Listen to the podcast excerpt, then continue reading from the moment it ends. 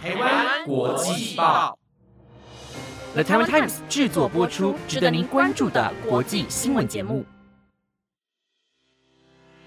欢迎收听《台湾国际报》，我是嘉苑，马上带你关心今天，也就是四月六号的国际新闻重点。欢迎收听《台湾国际报》，我是嘉苑，马上带你关心今天，也就是四月六号的国际新闻重点。各位听众朋友，晚安！马上带你关心今天的国际新闻。今天的新闻重点就有包括了：法国年改协商触礁，第十一度全国抗争登场；首尔江南绑架撕票案，南韩警察公开三个嫌疑犯的个资；中国协调沙国与伊朗特使商讨复交事项；拉丁美洲通膨飙升，十一个国家的领袖开会商讨对策。以及 TikTok 充斥有害内容与假信息，越南五月查核。如果你想了解更多的新闻内容，那就跟我一起听下去吧。台湾国际报今天要带给你的第一则消息呢，就是跟法国年金改革的最新进展有关系了。那在政府和工会的最新谈判陷入了僵局之后呢？法国的示威者今天又展开了一天的抗议和罢工，来谴责法国的总统马克宏的年金改革。那就有迹象显示，已经持续两个半月的抗议行动开始失去了一些动力。工会就希望从一月以来的第十一度抗议的行动会出现大规模的参与。僵持中的各方呢，都在等待法国的宪法委员会十四号对这项年金改革有效性进行的裁决。那这个宪法委员会呢，其实是有权取消部分甚至是全部立法的。那值得一提的是，马克宏目前是在中国进行访问，他正在面临着他第二任期以来的最大挑战，也就是他的年金制度改革计划。其中呢，就包括把法定退休的年龄从六十二岁提高到六十四岁。立场较为温和的法国第一大工会，也就是法国民主工会联盟的领导人贝尔杰，今天上午就告诉 RTL 电台，他们依然要求撤销这项的年改，以及他们正在遵循民主的程序，也就是要抗议这项年金法案。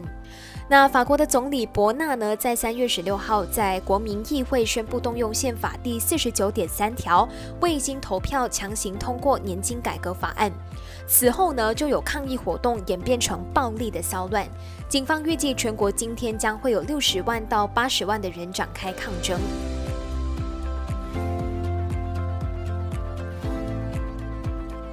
接下来呢，要带你关注的就是有关最近发生的一起在首尔江南的绑架杀人案。那南韩的首尔市江南区一个住宅区，在三月二十九号发生了四十八岁的女性遭到了绑架之后杀害弃尸的案件。警方昨天呢就公开涉嫌执行绑架、杀人以及弃尸犯行的三名嫌疑照片跟个人资料，并且已经逮捕到了第五名的嫌疑人。这三名的嫌犯呢，分别是三十五岁的李金宇、三十五岁的黄大涵、二十九岁的严之浩。那各自公开委员会表示，这三名嫌犯从几个月前呢就开始缜密的计划这一次的犯罪。他们在公共场合绑架被害者之后杀害被害者，这个罪行呢是相当重大且残忍的。而且警方呢目前已经掌握了充分的证据，所以呢警方为了要预防类似的犯罪，同时起到警示的效果呢，就决一定要公开嫌犯的身份。那这三名嫌犯呢，涉嫌在三月二十九号晚上的十一点四十六分，在首尔市江南区一个住宅区前呢，强行将四十八岁的受害者掳上车，然后呢，在隔天凌晨杀害了受害者之后呢，把他弃尸在大田市大清坝一带的山区。其中呢，直接涉及绑架、杀人罪嫌的黄大涵还有严之浩呢，已经向警方承认了大部分的罪行。但是呢，据他们声称，提议这一次呃绑架杀人并且指定杀害目标的李金宇呢，他其实到现在还是不承认犯罪的。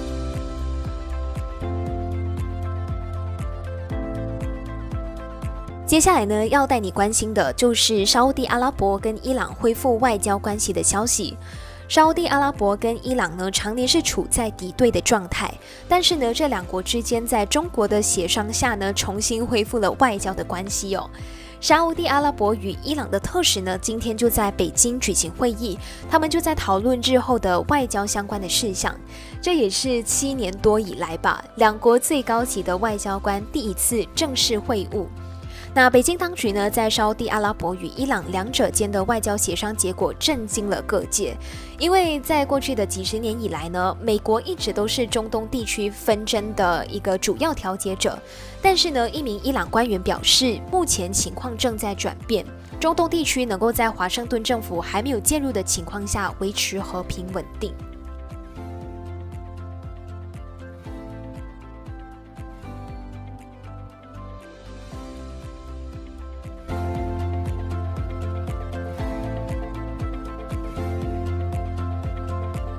接下来呢，要带你关注有关系到拉丁美洲通货膨胀的最新消息，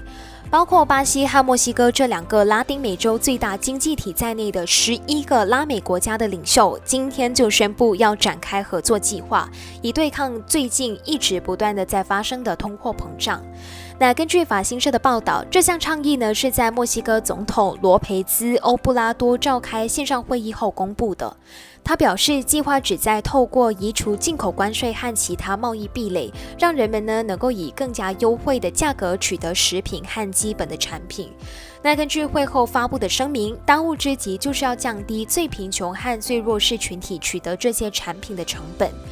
会议与会者呢，还包括了阿根廷、贝里斯、玻利维亚、智利、哥伦比亚、古巴、洪都拉斯等等的国家的领袖。那拉美呢，是跟世界的其他地区一样，遭受着通货膨胀加剧的苦难。那部分的原因呢，可以归咎于俄罗斯入侵乌克兰，还有疫情导致的供应短缺。根据国际货币基金的资料，拉美地区截至二零二二年底的通膨率呢是百分之十四点八，阿根廷呢更是高达百分之九十五左右哦，是创下三十多年来的最高纪录。尽管墨西哥等部分国家的物价上涨速度最近有所放缓，但罗佩兹·欧布拉多警告，通货膨胀依然是构成一定的威胁的。所以呢，领袖们就同意成立由各国政府代表组成的工作小组，以确认合作具体措施，特别是在化肥的领域，这是受到俄乌战争影响最严重的产品之一。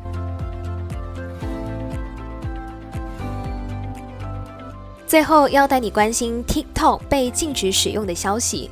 在英国、美国、加拿大、印度、台湾、新西兰等国家禁止 TikTok 之后呢，越南呢也将在五月份针对 TikTok 展开查核，确保内容与运营符合越南的规定。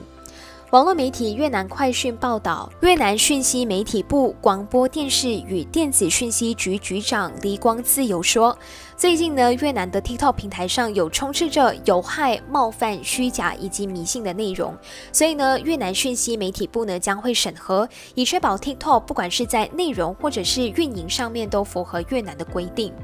那市场研究公司 Data Reporter 就指出，TikTok 在二零一九年正式进入了越南，现在呢是有将近五千万名十八岁以上的用户，是 TikTok 的第六大用户国。